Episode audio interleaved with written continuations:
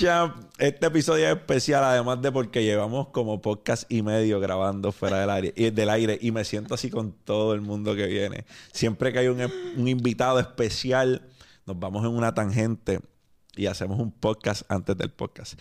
Este podcast es bien especial para mí porque tengo al frente una persona que además de considerar a alguien especial en mi vida, eh, una persona que puedo considerar amiga, es alguien que la considero ya formalmente una socia porque somos socios en una agencia publicitaria, se llama Midas, y estoy seguro que va a ser una agencia publicitaria que va a cambiar la manera en la cual nosotros hacemos relaciones públicas aquí.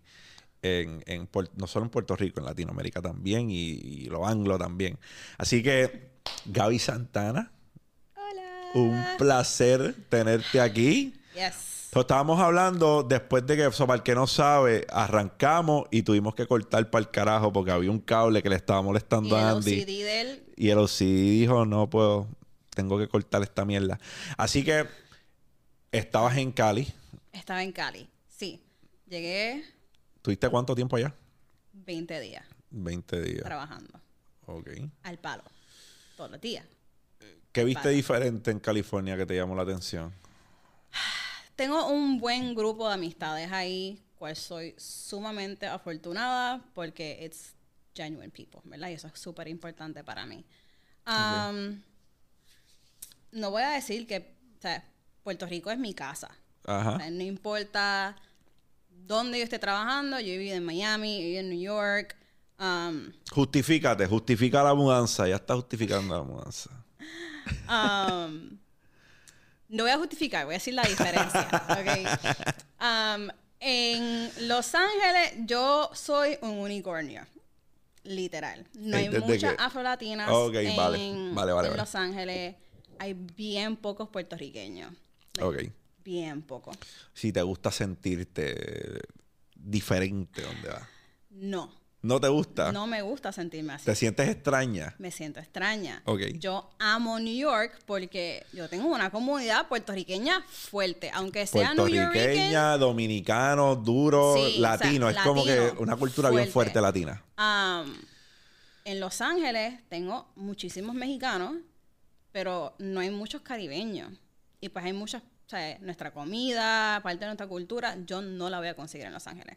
So, Vas a tener que traerla tú. Vas a tener que comprar las cosas tú y hacértelas tú. Abuela, el sofrito me lo envías congelado, por favor. El sofrito es muy importante.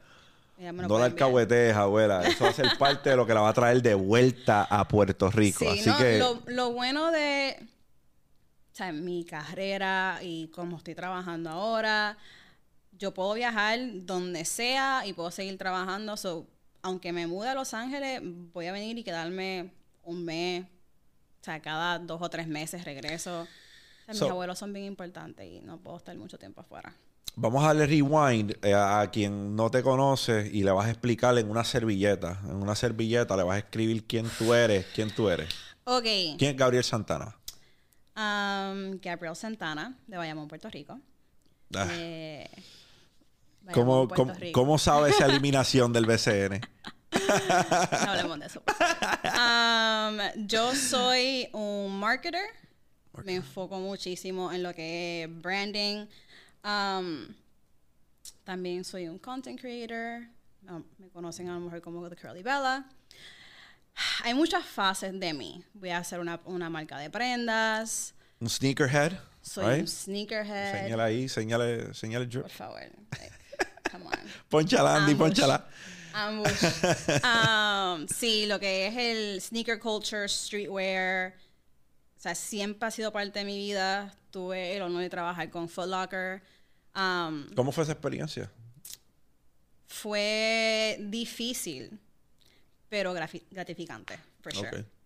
Um, cuando yo entré a Foot Locker, yo era la gerente de mercadeo para Food Action, ¿verdad? En Food Action tú tienes ropa de hombre, de niño y de mujer. Yo fui la primera latina en esa posición um, y la más joven en esa posición. Got you. Y escuché mucho, wow, tu, in- tu inglés o sea, súper bueno, Perfecto. no tienes acento.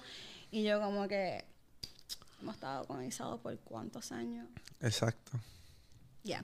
Le sorprende muchísimo que me crié en Puerto Rico, que estudié aquí, la universidad fue aquí. Y era como que eso.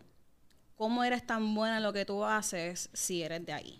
Ajá. Y era como que mucho, como que proof to them que aunque yo sea Puerto Rico, aunque yo me crié aquí, estudié aquí, me gradué de Sagrado Corazón, I'm a boss en lo que yo hago. ¿Verdad? Voy a, voy a decir esto. No va a sonar muy popular o muy lindo, pero es- eh, soy yo. Muchas, muchas personas, muchas personas anglosajonas de Estados Unidos, cuando vienen aquí a Puerto Rico, piensan que nosotros andamos por ahí en taparrabos. Si tú no piensas que es así, trabaja con anglo un tiempo y dime si estoy incorrecto. Yo, yo ustedes saben, el ejército, servicio postal, ¿sabes? Yo he trabajado en, en empresas que es marcada la cultura. Eh, estadounidense. Y, no solamente fue en Food Locker, en toda la agencia que yo he trabajado. Sí, ¿no? Piensan que nosotros tenemos un tercer grado. Sí. Y no son todos, no estoy generalizando, que quiero que eso quede claro también. O sea, no estoy diciendo que todos son así. Pero estoy diciendo que en algunos es marcado. No, nada que tenga que ver con racismo, simple y sencillamente no piensan que a lo mejor damos el grado. Es un poco de ignorancia. No están alrededor, alrededor de esa cultura, nunca han conocido un puertorriqueño de la isla, porque también algo que no es muy popular el tema, hay una gran diferencia entre New Yorkers y Puerto Ricans de Puerto Rico, de la isla. Tremenda tangente. Ah, so, se sorprenden. O sea, muchas conversaciones de que, ah, ¿cuál es el lenguaje que ustedes hablan? Y yo, español. apelar bueno y también es es, so, es complejo cuando estamos apelando a unas necesidades en cuanto a público se refiera que no siempre son las nuestras porque tú estás apelando a unas necesidades de una compañía que va dirigida hacia un mercado como tal. So, a veces estás apelando a necesidades que no son las tuyas culturalmente hablando. So, ajustarte a eso, imagino también Es todo estratégico. Un proceso. Es todo un proceso estratégico. Dependiendo de la marca, del producto, es a quién yo le estoy hablando. Y también antes de hacer cualquier estrategia, yo estoy viendo cuál es la audiencia y cómo hablarle a esa audiencia. Um, cuando empecé a trabajar en Foot Locker, ellos no tenían una estrategia a mujeres. Ellos pensaban que las mujeres no compraban tenis. O si compraban tenis, eran tenis diseñadas para mujeres. Ellos no sabían que las mujeres compraban tenis de hombre en o sea, tamaño grade school, porque en sus mentes, si it's not pink, si no es rosita, no lo va a comprar. Exacto. What is bull, ¿verdad? Mm. Um, y yo fui un gran ejemplo de que yo llevo usando tenis toda mi vida. O sea, yo creo que yo he comprado maybe 10 pares de tacos en mi vida entera. O sea, los, siempre he usado tenis. Y era como que enseñarles a, e- a- a ellos que esto es un mercado que produce, vende. Y en un año yo dupliqué su- sus ventas de... Sus ventas en- de calzado en, el- en cuanto a las mujeres. Qué bien. Ya. Qué bien. So, pues e- eso está chévere. ¿Qué, qué te. So, tú eres de aquí, te criaste aquí, creciste aquí, de aquí como el coquí. ¿Y qué, cuál, es el, cuál es el factor que te hace decir o pensar, yo creo que puedo irme a Estados Unidos a hacer lo que yo hago? ¿O allá hay más oportunidades que acá? ¿O cómo, cómo lo viste? ¿Cuál fue tu approach cuando te fuiste? Cuando me fui, fue bien difícil, porque también fue no tan, no tan rápido después que mi mamá falleció. Ujú. So, era como que, I- o sea, yo necesito succeed. O sea, yo necesito tener una carrera, porque mi mamá trabajó demasiado de mucho para ponerme en una posición para yo no ser la mejor en esto. So, yo estaba buscando oportunidades para yo llegar a esa posición, ¿verdad? Yo me crié pensando que yo tenía que estar en Corporate America y que yo tenía que subir ese Corporate ladder. ese corporate ladder. Um, y cómo, qué yo podía hacer para llegar a ser CMO de una compañía o VP of Marketing. O Y sea, aquí es- llega José Galinda a decirte que mandes a todo el mundo al carajo de la eso es noche. muy cierto. Eso es muy, muy cierto. Y hablamos más de eso Pero- después. Pero, era- entonces pensabas sí. que la manera correcta de lograr tus metas eh, profesionales era estando en un buen trabajo y escalando esa escalera Sí. corporativa. Exacto. No voy a decir que me arrepiento irme, porque yo he trabajado con marcas Experiencia. Sí. Experiencia, mucha yo- experiencia. Es bien difícil que yo la pueda obtener si me hubiese quedado en Puerto Rico. Y yo he abrido muchísimas puertas para puertorriqueños en específico con los, o sea, las posiciones que yo he tenido. Y eso es lo que a mí me llena más de lo que profesionalmente. So, Digo, además de además de ofrecerle a las, ¿verdad? A, la- a las niñas de nuestro hermoso Puerto Rico. Porque nosotros vivimos en una vivimos en una sociedad en la cual nos comparamos mucho con las personas. Y yo no quiero decir que eso es Puerto Rico solamente, yo creo que en global las personas eh, es algo natural sí. que te compare. Como dicen por ahí, la que tiene el pelo lacio lo quiere rizo, la que lo tiene rizo lo quiere lacio. Y yo creo que eso es lo. Eso es, eso es una de las cosas que más me impactan de, de- de tu brand. Porque The Curly Bella es eso. Es, es una. Es un outlet donde la niña de 8, 9, 10, 11, 12 años que tiene el pelo rizo puede sentirse orgullosa del pelo rizo que carga y, y en muchas ocasiones viven tratando de suprimir esa, e- esas raíces porque te pasas el blower y te pasas tu plancha porque quieres el pelo estirado pero es que si tus raíces son diferentes ¿por qué las quieres esconder? y Porque de la sociedad nos, nos dice. y que- pero que también, porque es bello que tú entiendas que no tiene que ver un carajo y que cuan- y que si tú te sientes como que quieres tener tu pelo lacio, pues tienes tu pelo lacio. Pero si te sientes como que quieres tener tus rizos a todo esplendor, sin que te importe, también puedes hacerlo. Sí. Y eso es lo que le falta, y yo entiendo a, a, mucha- a muchos seres humanos que se sienten obligados a que sea diferente. Y tú no, tú, te, tú, tú tienes tu pelo rizo y cuando te da la gana te lo, te lo planchas.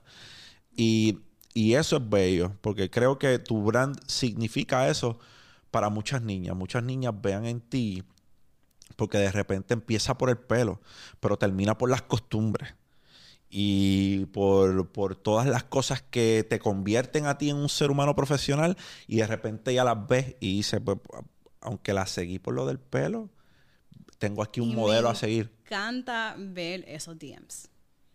Cuando una muchacha me escribe y me dice, mira, yo te seguí por el pelo, pero en verdad yo estoy estudiando relaciones públicas o mercadeo y veo lo que estás haciendo y o sea, te vistes como te vistes y actúas como actúas y como quiera eres una profesional y lo lograste, como ellos dicen. O sea, tú no tienes que verte de una manera específica para ser exitosa. Exacto. Am, y he tenido mucha, o sea, mi primer trabajo corporate como tal, me dijeron que no podía tener el pelo rizo. Mm. So, los tiempos han cambiado, no es como si nunca sufrí con eso, pero Claro. Mira, a mí mi papá, te amo viejo, si ves este episodio, yo sé que los estás, poco a poco los estás consumiendo. Él me dijo no hace mucho que, a lo- que a- tal vez un día a la semana o dos días a la semana que me tirara la tela, que me pusiera, que me pusiera presentable. Y yo entendí por qué él me lo dice en su, en su, ¿verdad? en su manera de pensar. Ujú. Pero le digo, sorry viejo, lo que pasa es que yo, yo tengo que ser yo, ¿entiendes? Y no es que no me puedo poner un traje, al contrario, a mí me encanta vestir bien. A mí me encanta ponerme mi traje. Pero es que este espacio, no, este espacio que yo creé, no amerita un traje. Este espacio es que nos podamos sentar, like-minded individuals, a tener una conversación y, y- y que crezcamos. Porque esto para mí es una universidad, esto es una escuela. Y yo entiendo que este, ah, que a lo mejor en algún momento me pueda tirar la tela, claro. Pero no lo, pero no lo hago parte de mi espacio porque siento que, pues que, que estoy siendo yo. Ahora mismo estoy siendo yo. Y también los tiempos han cambiado. O sea, ahora el dueño de la compañía está, tra- está caminando en tenis y sudadera. O sea, no es lo mismo. Claro. Tenemos un Mark Zuckerberg que nunca se ha visto con algo que no sea una t-shirt negra o blanca y unos maones y, y una chupa saliva que compró en La Gloria. Este, pero, pero sucede. Y lo, y lo que te dicen es que hace todo el sentido del mundo. Like, tú le hablas a Mark Zuckerberg y le preguntan por qué siempre tienes lo mismo puesto. Porque una decisión menos que tengo que tomar en mi día. Sí. Y, y Yo tú no lo puedo vivir dirías. así, pero lo entiendo. Y tú, está bien, pero acuérdate que la cantidad de decisiones que tomamos nosotros versus las que toma Mark Zuckerberg es abismal, Sí. di- am- abismalmente diferente. Yeah. O sea, este, este es uno de los tipos más ricos del mundo que cada hora que pasa o cada 10 o 15 minutos le está tomando una decisión nueva acerca de cómo, ¿verdad? De, de- y su tiempo es dinero. Legit. Literalmente, o sea, literalmente. Su tiempo es dinero. Una mala decisión o un mal comentario hace que sus acciones se vayan para el piso. Yep. So, Santana and Co. Tienes un proyecto Yes. bien bonito que tiene que ver con joyería. Háblanos de, háblame de Santana Co. Realmente mi pasión por las prendas fue todo basado en las prendas que yo heredé de mi papá. So, sus sortijas, sus cadenas. Yo, Me- y perdona que te interrumpa, pero es que me, me- me- aunque so y es algo primero very unfortunate but very inspiring escucharte cuando hablas de ello porque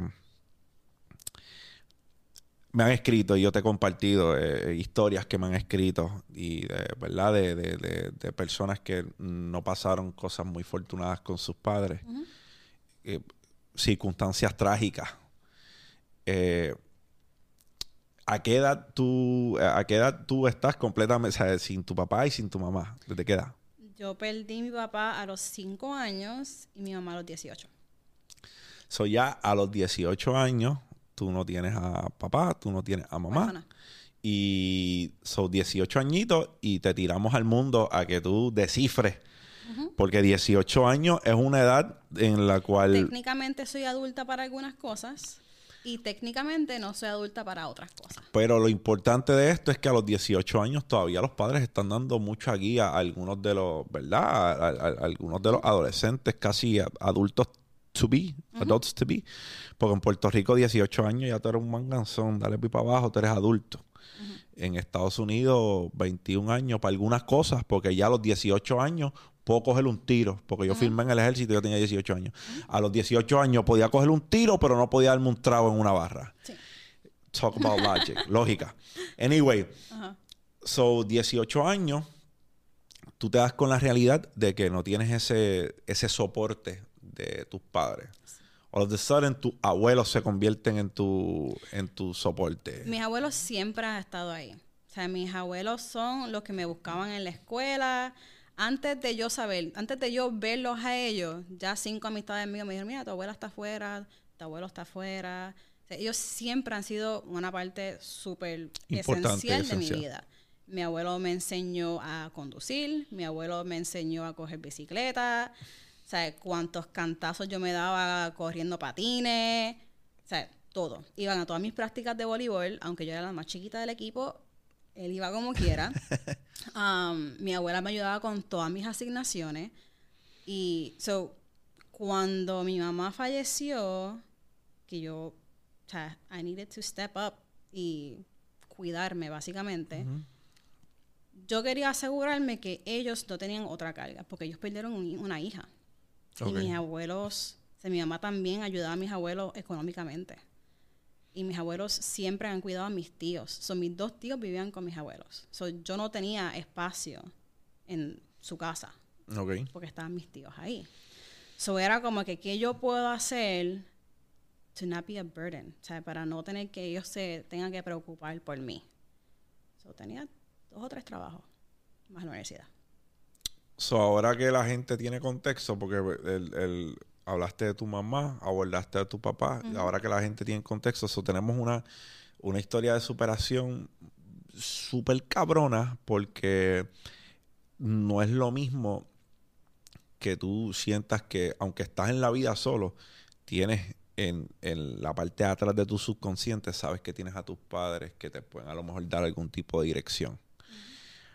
Ella no tuvo esa dirección. No la tengo todavía. Este, la forjaste. Forjaste tu dirección.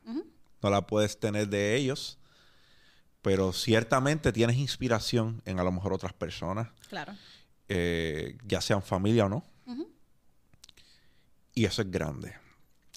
So, Santana and Co. Heredaste eh, prendas de, de tu amado padre Yes. y eh, se convierte en una pasión coleccionar estas piezas. Es más ¿O es nostalgia? Nostalgia. Nostalgia. So, yo me ponía sus prendas. Por ejemplo, este es el anillo de matrimonio de mi papá. Este de acá es el de mami.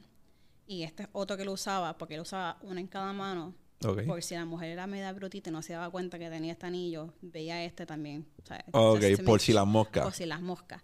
Um, so, siempre usaba sus anillos. Y yo creo que mis amistades, desde que me conocen toda mi vida, han visto este anillo por lo menos en mi dedo. ¿sabes? Desde chamaquita.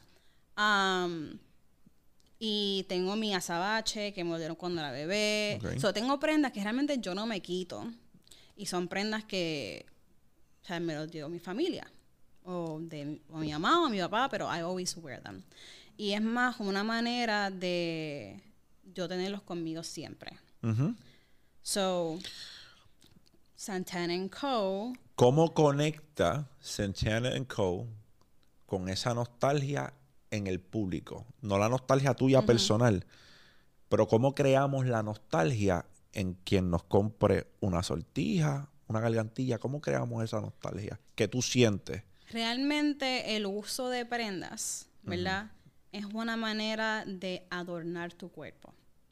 Igual que tú te haces tatuajes para adornar tu cuerpo. Yo no tengo, eso es mentira. Sí. Am, yo me pongo prendas para adornar mi cuerpo. Y dependiendo de las prendas que estoy usando, es como yo me siento ese día. Como la música. Exacto. Lo que tienes en el playlist es como te sientes. Al menos yo soy así. So, puede ser que este día me sienta un poquito más sencilla, cual es casi nunca, o un poquito más bold. O sea, las prendas terminan tu fit del día. ¿verdad? Ok. So, cuando estamos hablando de Santana Co., que realmente estamos hablando de nuestras raíces, ¿verdad? Porque nuestras raíces son lo que nos hacen a nosotros. Yo quise hacer esta marca porque veía a muchas marcas que cogían nuestra cultura, ¿verdad? Pero la gente detrás de esa marca no son de nuestra cultura. Y era como que tú realmente no sabes qué significa gold hoops tú realmente no sabes qué significa una cadena de oro. O sea, nosotros nos criamos que ese era un regalo, un súper regalo tú tener tu cadenita. Para el bebé. ¿verdad? Claro. Exacto. El azabache, del momento que ese bebé sale, le pones el azabache para que lo protejas de mal de ojo. Son cosas de esta cultura que otra gente está utilizando para vender. Ajá. Santana Co.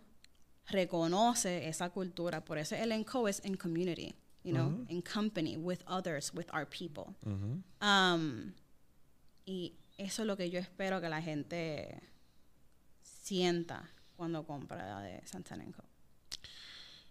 ¿Piensas involucrar a la comunidad de algún de alguna manera en Lo las estoy cosas? haciendo ahora. Ok.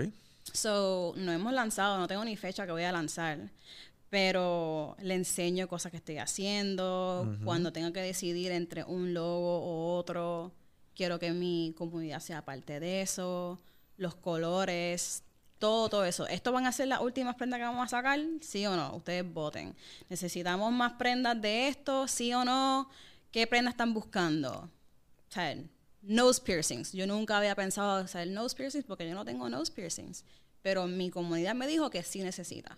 Ah, Se lo pues, vamos a Ya traer. está, claro. Um, piercings también. Yo tengo 20 mil piercings y sabía que quería piercings, pero no sabía que eso teni- y tenía que ser una parte o sea, bastante substantial ent- dentro la- de la colección. Porque no hay muchas marcas que lo tengan. So, mi comunidad está dirigiendo lo que va a hacer esta marca. Ok. ¿Y tienes una, tienes algún tiempo promedio y backwards planning? No me des estrés, por favor. Ah, te estoy presionando. Sí. No, estás en el lente. Just- they're, they're watching, they're hearing you. No tengo fecha. No tienes fecha todavía. tengo fecha. Ok. Um, tengo una fecha en mente que me gustaría, pero yo no voy a lanzar nada que no esté listo. Muy bien. Yo creo que eso está bien. Eh, siempre y cuando no tenga que ver con, ¿verdad? Con parálisis por análisis, pues estamos bien.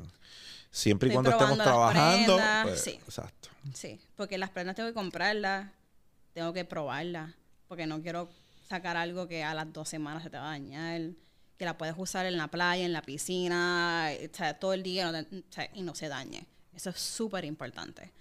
Um, so, hay que probarla. Toma tiempo. Exacto. Trial by error. A veces lo digo porque hay muchas personas que tienen una idea o tienen un negocio. Y entonces, una, lo dejan salir y ya, o simple y sencillamente están ponderando.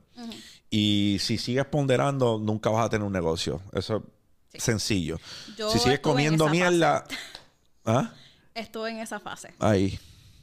Tuve muchísimo tiempo que tenía el launch video ahí guardado en mi celular y no sabía, no me sentía ready para lanzarlo.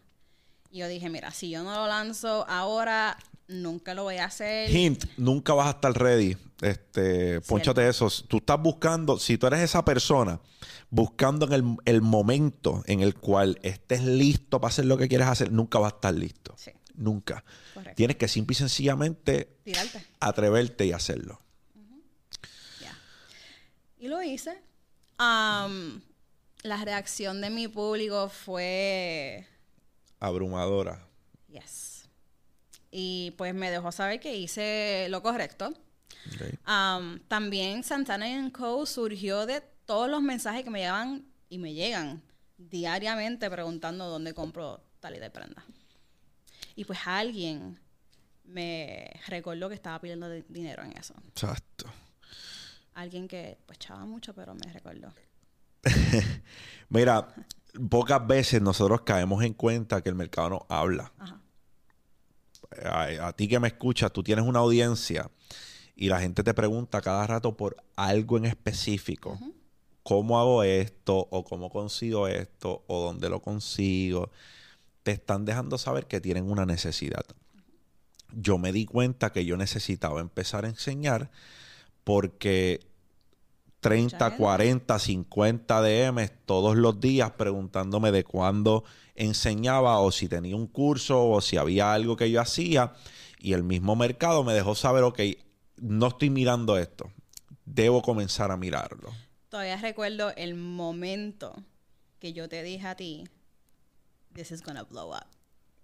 Exacto. Yeah, I remember.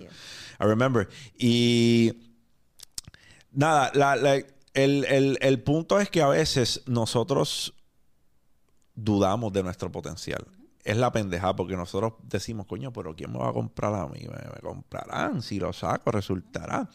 Y eso sucede mucho cuando tú has tenido fracasos con cojones, como este servidor. Yo he fracasado en lo que tú no te imaginas. Pero mm, para mí ha sido bendición porque estoy tan desconectado con el con estoy tan desconectado con el resultado al final que lo hago y, y, eh, sí es importante no estoy diciendo que el resultado no sea importante pero estoy diciendo que mis decisiones cada vez van menos dirigidas hacia el resultado y más dirigidas hacia qué es lo que me dicen el sentimiento en ese momento. Si el sentimiento me dice, no emociones, no voy a emocionar, voy con el sentimiento. Si el estómago me dice, haz la inversión, pues yo le hago caso. Porque yo le explico a la gente y a veces la manera más sencilla que yo lo contextualizo es que para la vida para mí es un juego de mesa y el dinero son las fichas en el tablero. La vida es el tablero y el dinero son mis fichas. Así yo la juego.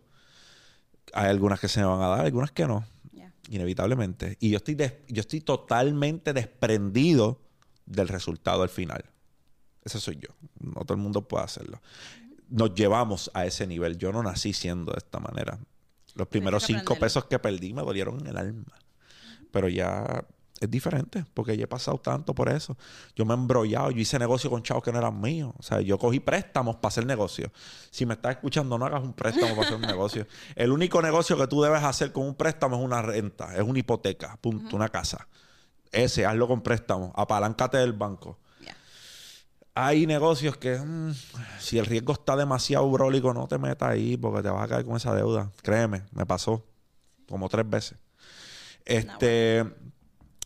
So, ¿cómo te sientes del relocation? Porque tuviste un tiempo dudando si venías a Puerto Rico, te mudaste a Puerto Rico, hiciste una inversión en Puerto Rico porque tienes una, ¿verdad? Tienes una propiedad en Puerto Rico y ahora te toca irte.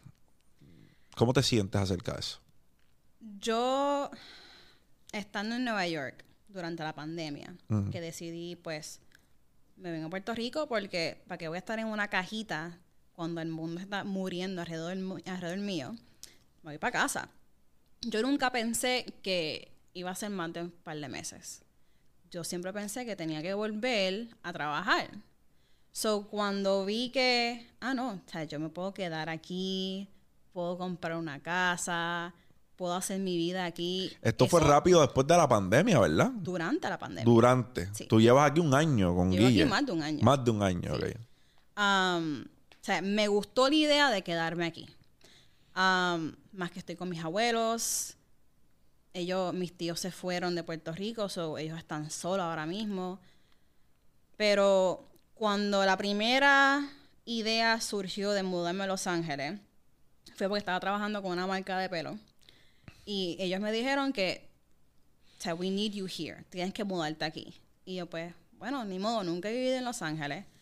Um, me quería ir de Foot Locker, pues estaba trabajando 16 horas al día. Ujú. Y Not healthy. Para el que me esté escuchando, eso no es saludable. para nada. O sea, yo despertaba con dolor de estómago, del estrés. 16 horas trabajando para ti y en algo que te gusta y se te pasaron las horas y le metiste tan duro, pues fine.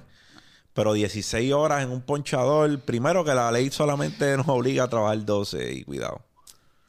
Y por eso es que nos pagan overtime y nos pagan penalty overtime en algunas empresas después de las 10.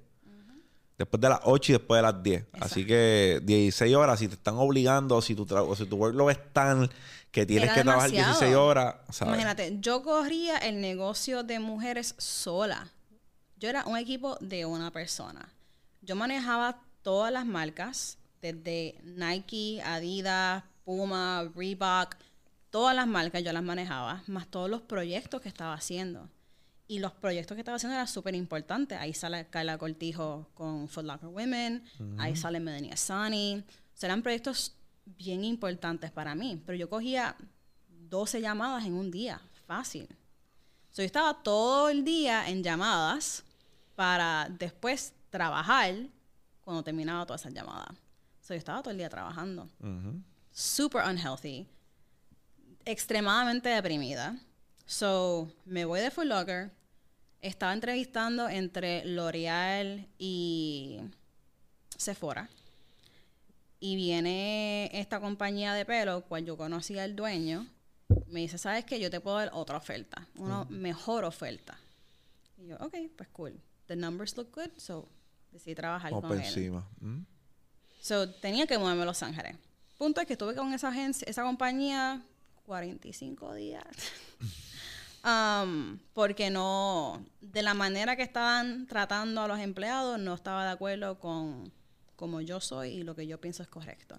So, me fui de ahí. Ahora yo digo, no me tengo que mudar, ¿verdad? Porque Ya no, estoy allá. trabajando con eso, no importa. Ahora empecé a trabajar, lanzo mi agencia de consultoría, empiezo a trabajar con la cliente que tengo ahora y ella no requiere que yo me mude a Los Ángeles. La decisión de mudarme a Los Ángeles es porque cada vez que estoy ahí, las conexiones que hago, el trabajo que estoy haciendo, yo sé que yo me voy a arrepentir si no lo hago Ok. porque son cosas que, aunque yo amo mi isla, actualmente no hay ese tipo de conexiones y oportunidades como la que Los Ángeles me quiere ofrecer. Ok. Y no soy yo buscando. O sea, es que vienen a donde mí. Ah, vas a estar aquí. Ok, ¿puedes hacer esto? Y yo, pues, oh, ok. Pues cool. Exacto. Era, era nada más. O sea, yo escucho el universo, tú escuchas tu gut, yo escucho el universo. um, y el universo me sigue diciendo que tienes que estar en Los Ángeles un Y a lo mejor debes evaluarlo. Eso está bien. Yeah. Desde ese punto, tomándolo desde ese punto de vista, este... ¿Ya eh, estás bien con la idea? ¿O Ah, todavía no, no, estás- no. Desde siempre. Yo di- día uno yo dije, hazle caso a tu, ha- hazle caso a lo que estás sintiendo. Yo- porque yo hay, hay cosas que hay cosas que la razón te va a decir que vayas a la derecha Yeah. y la intuición te va a decir que vayas a la izquierda y viceversa. Yeah. So yo hay veces que la razón es la razón, papi, hazle caso. Pero hay veces que la intuición te está diciendo algo y aunque, eh, aunque la decisión que tomes vaya en contra un poco de la razón, al final te das cuenta de por qué la tomaste. La intuición te estaba diciendo algo. Y aunque a lo mejor los odds no estaban a tu favor, jugaste tu carta bien y te salió. Sí. I mean, lo. Mira, lo más importante de, de que tú emprendas en esta nueva jornada, porque mudarse a un lugar nuevo es empezar de cero. La, la gente no entiende, no importa cuánta trayectoria tú tengas, no importa cuánto dinero tengas, no importa, es empezar de cero, punto. Tú estás en un lugar que desconoces, que no sabes si a la semana te vas a poner homesick y vas a querer irte para el carajo, eh, eh, porque, ah, porque no es lo mismo Visitar que estar vivir. tres semanas, wow, te sientes cabrón, estoy ahí, la estoy pasando de show, me encanta. Y cuando se convierte en tu nueva realidad, ahí te cae la macacoa encima. Yo me voy a poner homesick, yo voy a extrañar casa. O sea, me ha pasado cada vez que me voy de Puerto Rico, ¿verdad? Pero tengo la flexibilidad que en ese momento que yo diga, quiero estar en casa, me monto en un avión y trabajo desde aquí. Exacto. Feliz. Que eso es algo que yo no tenía antes. No hay nada peor que la incertidumbre también, ¿sabes? Que tú no sepas. Porque, mira, yo te digo algo, a ti que me estás escuchando y que ella me desmienta si alguna vez le he dicho algo diferente, el, el, el riesgo más cabrón que nosotros asumimos como seres humanos es ir a un trabajo 9 a 5 donde el supervisor tiene la potestad de botarnos para el carajo cuando a él le dé la gana. Entonces, cuando las personas me traen a mí la incógnita de debo dejar de hacer el trabajo que estoy haciendo para hacer lo que yo quiero hacer, definitivamente. Porque chances son que como están las cosas, que nadie quiere trabajar, la semana que viene te consigues un trabajo nuevo. O sea, si no resulta lo que tú estabas planeando, como están las cosas, tú tiras tu resumen por ahí, tu currículum vitae y te va a aparecer un trabajo. Yeah. Si esa es tu preocupación, que no te preocupes esa mierda, porque vas a conseguir trabajo. Yo fui una de ellas. O sea, tú y yo tuvimos esta conversación. Yo tenía un miedo de irme de Corporate America terrible. Porque, again, yo no tengo a mis padres. Si algo a mí me pasa, la que tiene que resolver soy yo. Es que así crecimos. Yo lo sé. Así crecimos. La- así crecimos. Pero no quita que me, da, me dio No, miedo. no, no, a todos, vuelvo y te digo. Yo estaba, para el que no sabe, yo estaba trabajando en el servicio postal y yo hacía el salario del año del district manager del servicio postal en Puerto Rico, yo lo hacía en siete días. Y yo todavía estaba ponderando si me quitaba o no. Y yo me ponía todas las excusas más cabronas que tú te imaginas. A la, a la casa te la debitan, te la debitan todos los meses automático. ¿Qué carajo, cabrón? Depositan los chavos y ya. O sea, yo estaba cuestionando todos los aspectos de esa decisión antes de tomarla. Y es porque eh, lo llevamos. Incertidumbre mata y algo que nosotros llevamos porque nos criaron así. Exacto, nos criaron así. Tus padres eran eh, eh, parte del corporate ladder, right? Sí, mi mamá era head of IT en una compañía, que también es no, es, no se ve mucho una mujer ser head of IT. So, ahí lo tienes. Y era como que, ok, si yo me, yo me voy de Corporate America y decido hacer mi propia compañía, voy a, o sea, ¿qué van a decir mis padres desde el cielo? ¿Me entiendes? Um, y no fue hasta que mi abuela me dijo, eh, vas a cumplir los sueños de tu mamá, porque ella siempre quiso hacer eso y no pudo. Y ahí fue como que, ok. Hay. Claro, claro. Ahora mismo, mira, yo, tú, tú te crees que... Y estas son cosas, estas son cosas estúpidas. Pero no hay para mí mayor, no, no hay para mí mayor satisfacción que mi hijo pueda entrar a este building y, y mire que ahí dice el nombre de su papá y no el nombre de otra persona. Y eso para mí, yo, yo por lo menos, eh, es algo que a mí me enorgullece. Porque dicen por ahí, ¿verdad? Que si juegas, que si juegas por el nombre que está al frente del jersey, se van a acordar del nombre que está atrás del jersey. Y así yo lo veo. Yo, yo veo que es, le- es un legado, ¿no? no tiene nada que ver conmigo. Tiene que ver con lo que yo dejo para mi hijo. Sí. Que tú no podías heredar tu trabajo de Full Locker. Y en el momento que tú tengas una hija o un hijo, tú no, tú no puedes tú no puedes heredarle un 9 a 5. ¿Tú entiendes eso? So, ahora te estás construyendo algo.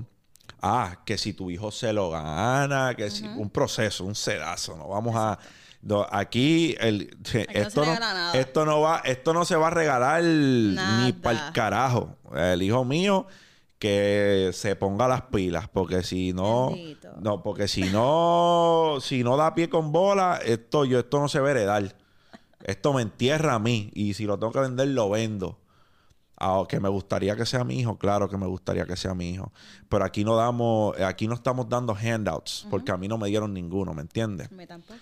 A mí en cuarto año, papi me dijo, hasta aquí te traje negro. De allí para allá, te toca, resuelve. Y enlisté, bachillerato, maestría, todas esas mierdas que no uso hoy día, pero él me dijo, yo te traje hasta aquí, este era mi trabajo, criarte. Ya yo te crié. De aquí para adelante, tira para adelante, caballo, que te toca. Me da mucha risa porque la gente en las redes ven mi página y piensan como que, ah, esta nena se crió con chavo y por eso está donde está o por eso esto, esto, lo otro. Para nada. Lo contrario. Yo viví en mi carro. Yo dormía en mi carro, pero yo no tenía casa. So, it's not, o sea, it's not what you see. Exacto, no, definitivamente. Y el, el mira, además de que la, a la gente le falte contexto, porque la gente te ve en redes sociales y la gente piensa que te conocen de una vida. Oh my God. Cabrón, tú solo tienes acceso a lo que las personas te dan acceso a que tú veas. O sea, tú no ves lo que ella no quiere que tú veas, o tú no ves lo que yo no quiero que tú veas, tú no lo vas a ver. Y trabaja de dos maneras. Trabaja del que está farfullando y te está vendiendo una guayaba y son embustes lo que te está vendiendo. Exacto. Hasta la persona que a lo mejor tú piensas tiene la vida más modesta del mundo y tiene el banco bien virado. ¿Sabes? Las redes sociales solamente, tú, tú solamente tienes acceso a esto de información. Y es lo que la gente quiere que tú veas. Y ellos no ven las horas que tú no duermes porque estás trabajando. Ellos no ven todo lo que yo tengo que hacer behind the scenes para que yo tenga la vida que tengo. No, no, no. O sea, te- ellos no eh, ven ellos nada de eso. desarrollan su opinión en base a, a una conjetura, una conjetura, y esa conjetura se forma con información que tú misma le diste a ellos de ti hasta cierto grado. Exacto. ¿Entiendes? O sea, la gente me, la gente puede ver a uno con X cosas y para ellos, como la vieron desde enero para acá o desde marzo para acá o desde febrero para acá, ah, pues este cabrón empezó los otros días haciendo lo que él hace. Y ahí me da gracia. Además de que me, de- además de que me, resul- me, me resulte totalmente ilógico, me da, me da, me da mucha gracia. Con algunos, con, la, con el 99% no pierdo el tiempo. Ajá. Ah, pero hay un, un por ciento que les dejo, que les- se las dejo caer pesaditas. Sí, claro. Te ponen la Air Force negra. Claro. pues- Hay que hacerlo de vez en cuando. Hay, que, hay, hay seres humanos que ameritan esa respuesta. Yo intento no hacer eso. Hay quienes no, porque lo que van es a drenarte. Y realmente, yo estoy en un punto de mi vida donde, mano, el que quiere tener, el que quiera tener un punto de vista ilógico u errado, esa es tu decisión, papi. Yo no voy a pelear con eso. Exacto. Porque yo no soy un erudito tampoco. Estoy en un momento de mi vida donde escojo escuchar mucho más de lo que escojo hablar. mi oportunidad de hablar está aquí, en este medio. Pero cuando yo estoy teniendo una conversación con una persona en ente privado, yo estoy así, Yeah. escuchando, no estoy hablando mucho. So, tus abuelos, este, tus abuelos, tus abuelos son una figura presente en tu vida, e- evidente, no solo para mí, para, para el que tenga la oportunidad de, de verte a ti y de seguirte, yo entiendo que es evidente para ellos también. Hiciste los otros días algo bien bonito y fue el juego que llevaste a tu abuelo del BCN. ¿Cómo la pasó? Mi abuelo siempre ha sido fan. De los vaqueros. Siempre. O sea, la familia entera de Bayamón. Ajá, O sea, todo el mundo nació, se crió y muere en Bayamón. ajá. So that's just who we are. Um, y él cumplía 83 años. 8-3. Son buenos. Y el verlo tan emocionado del juego, estar pendiente de todo, poder trash talk con mi abuelo también. o sea, perfect. Qué bueno. Um, fue uno de los días como que más perfectos míos. Qué bueno. Eso es para que usted ve. Gente, el, el- el impacto que tienen las vidas, la- las personas en nuestra vida, perdón, debo decir. Eh, tomen a Gaby como ejemplo. Mira, Gaby a bien temprana edad tuvo que impartir en su rumbo como una adulta que no estaba lista para ser adulta todavía. Y pues tiene unos seres humanos que han tocado su vida y esos seres humanos ella los mantiene cerca. No tan solo sus abuelos, amistades de ella que ella entiende que son backbone y los mantiene cerca. Por eso es que yo entiendo que es clave que nosotros en la manera que podamos elevemos a las personas que están al lado de nosotros, de una manera u otra. No necesariamente eh, tiene que ver con economía, no necesariamente tiene que ver con dinero. Tú no sabes a quién tú le cambias la vida con una sonrisa, con unas palabras, con, con un buenos días, estrechándole la mano. Mira, los otros días yo fui a Econo y pues yo siempre que voy a Econo escojo, casi nunca escojo la fila expreso y es porque tengo más de 10 artículos, no puedo. Pero en esta, en esta ocasión yo lo que tenía eran tres artículos y me fui por la fila expreso. El que sepa cómo funciona Econo, que me corrija, porque yo no sé. Pero en la fila de expreso solamente estaba la muchacha que me estaba cobrando. Y ella me cobró mis tres artículos, yo pago mis tres artículos y le dejo veintipico dólares de propina a ella. Y ella se escandalizó porque pues, era mucho dinero. Y fue a devolverme todo mi dinero. Y yo le dije, quédate con ellos. Al principio yo no entendía, hasta le pregunté, es que no te lo permiten, es que no, o sea, no te permiten coger la propina. Y me dijo, no, eh, no es que no me lo permitan, es que simple y sencillamente es mucho dinero. Y yo le di la espalda y me fui. Ella me, ella me persiguió casi hasta la puerta con el recibo y con los chavos. Y yo me di la espalda con los chavos.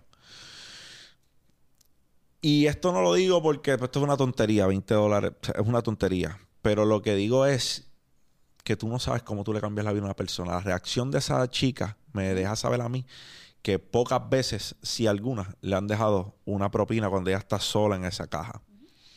Por X o por Y, sea porque tú pienses que ella es la cajera y no debe coger propina, porque, pero es que ella es la que te empacó la compra. So, así sean tres artículos, dale su propina.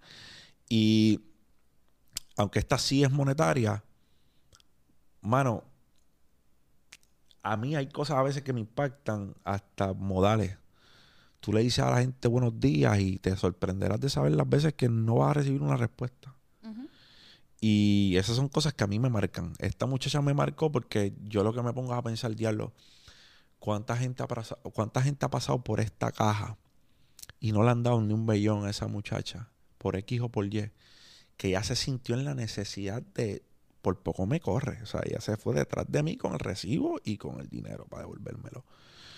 Son cosas que me tocan, porque a mí no me hace un boquete de 20 dólares. Pero hay personas que sí.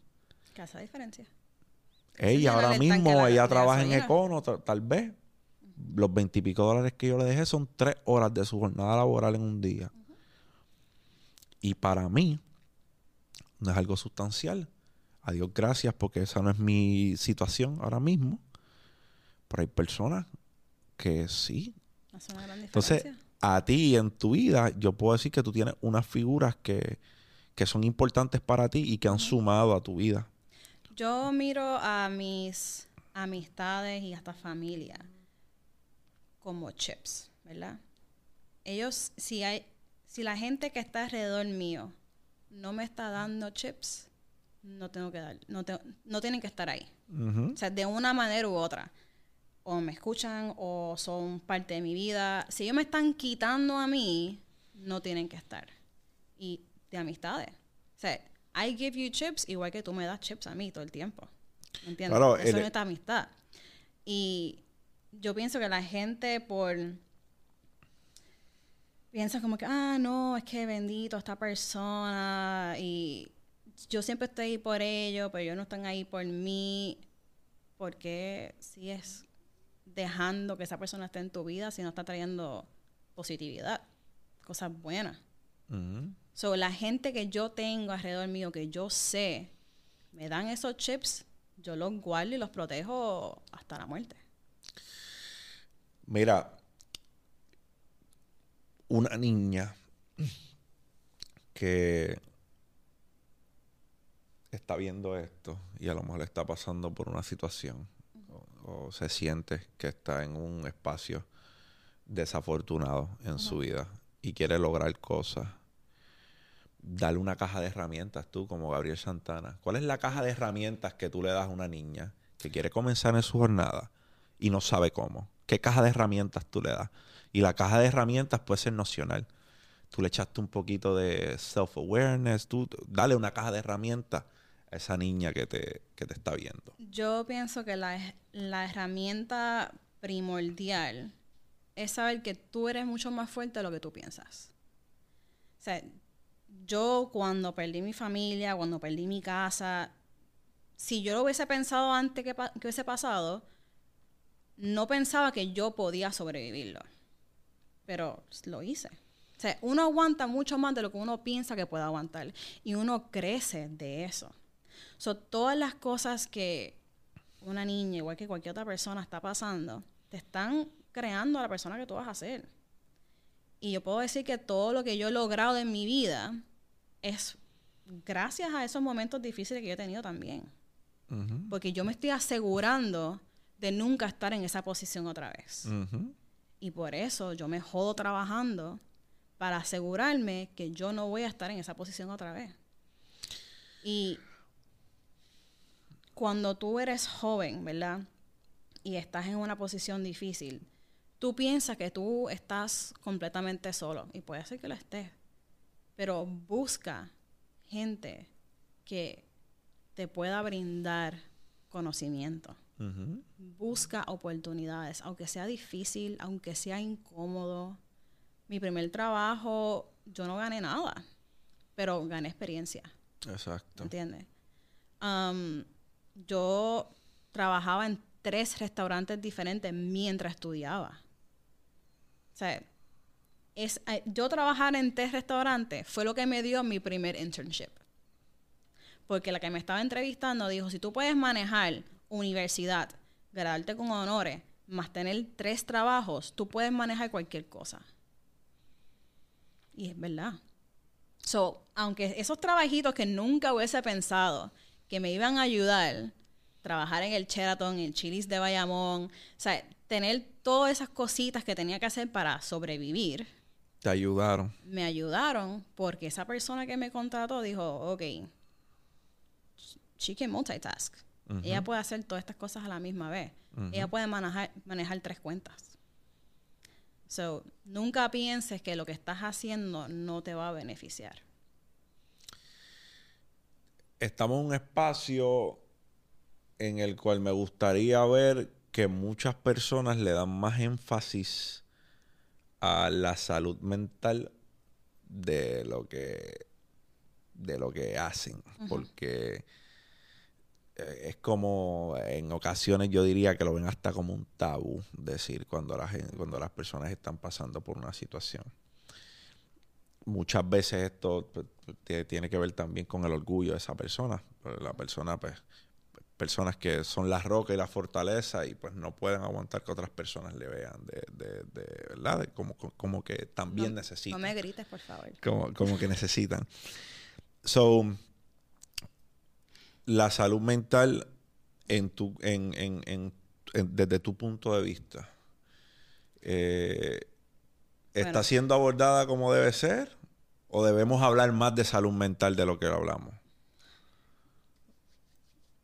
deberíamos hablar más. Que yo me sienta cómoda hablar más diferente. eso le pasa, eso le pasa, eso le pasa a mucha gente. Tú más que nadie sabes, ah, cuando tienes que hacer hablar sobre mis sentimientos, yo me hago un 8. O sea, yo no sé bregar hablando de mis sentimientos, me hace sentir súper incómoda.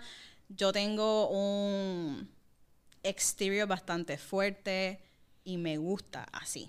Yo me siento cómoda en eso. Um, que he sufrido de depresión, sí. Que he tenido body dysmorphia, sí.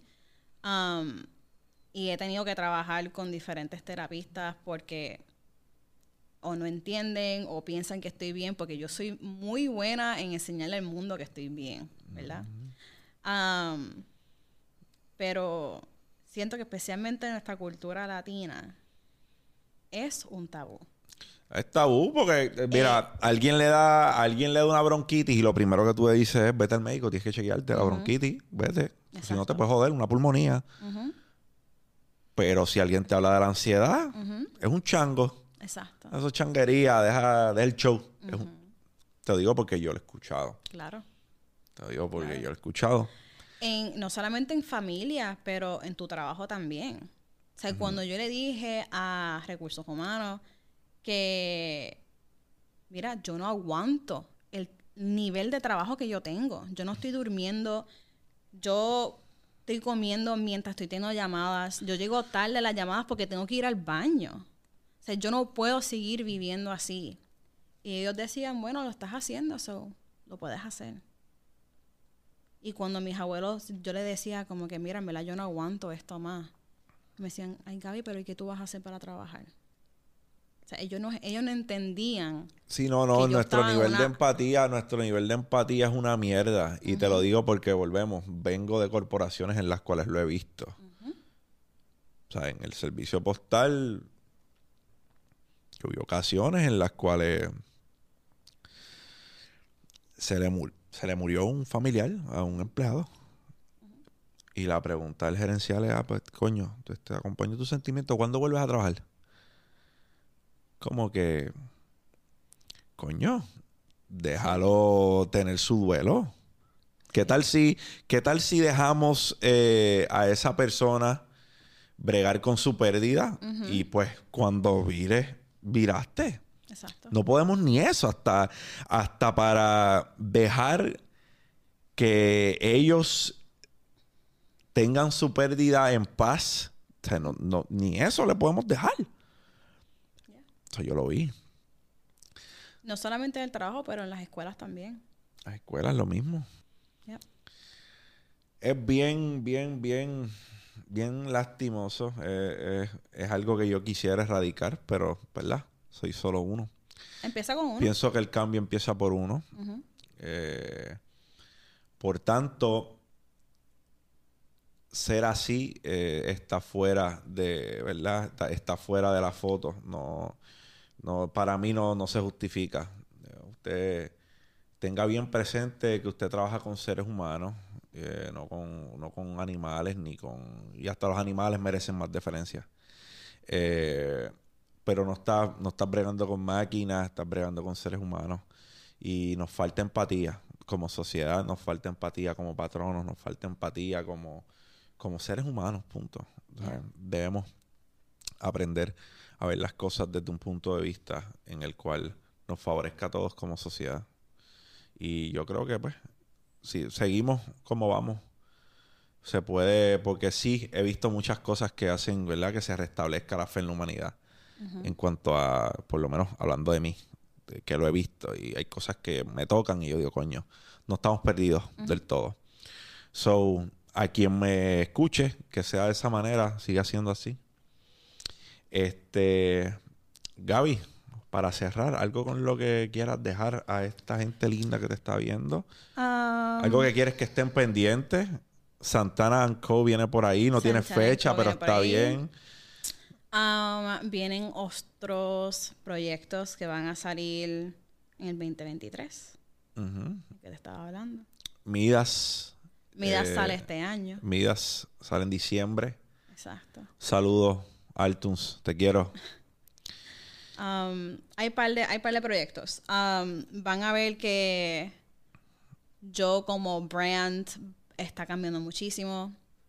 Um, estoy trabajando en muchos proyectos. Vas a estar, y voy a hacer una, una pausa, no un paréntesis, vas a estar en California. So, lo, lo, más inteligente de tu parte es conectar con todos esos content creators que están en California para llevar ese brand a, a yo otro no nivel. Creo que yo te he dicho que me están considerando para ser host de un programa allá. Bello.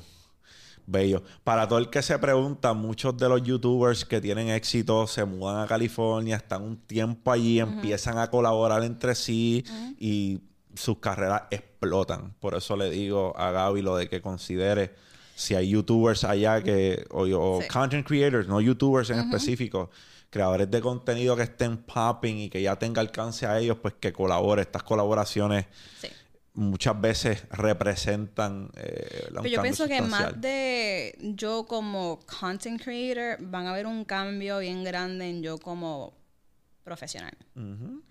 Y las marcas que voy a lanzar, que son mías. Súper. So, bueno, yo creo que con esto podemos hacer un rap. Eh, para mí ha sido un honor tenerte aquí, hablar contigo. Siempre son gratificantes nuestras conversaciones.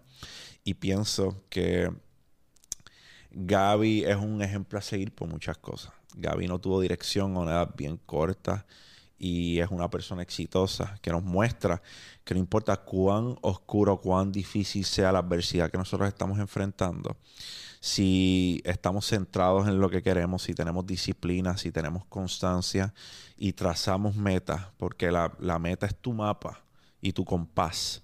No puedes llegar a tu destino si no tienes una meta, si no tienes un mapa, si no tienes un compás para que te lleve. Si no podemos asociar el terreno, no sabemos dónde carajo estamos parados.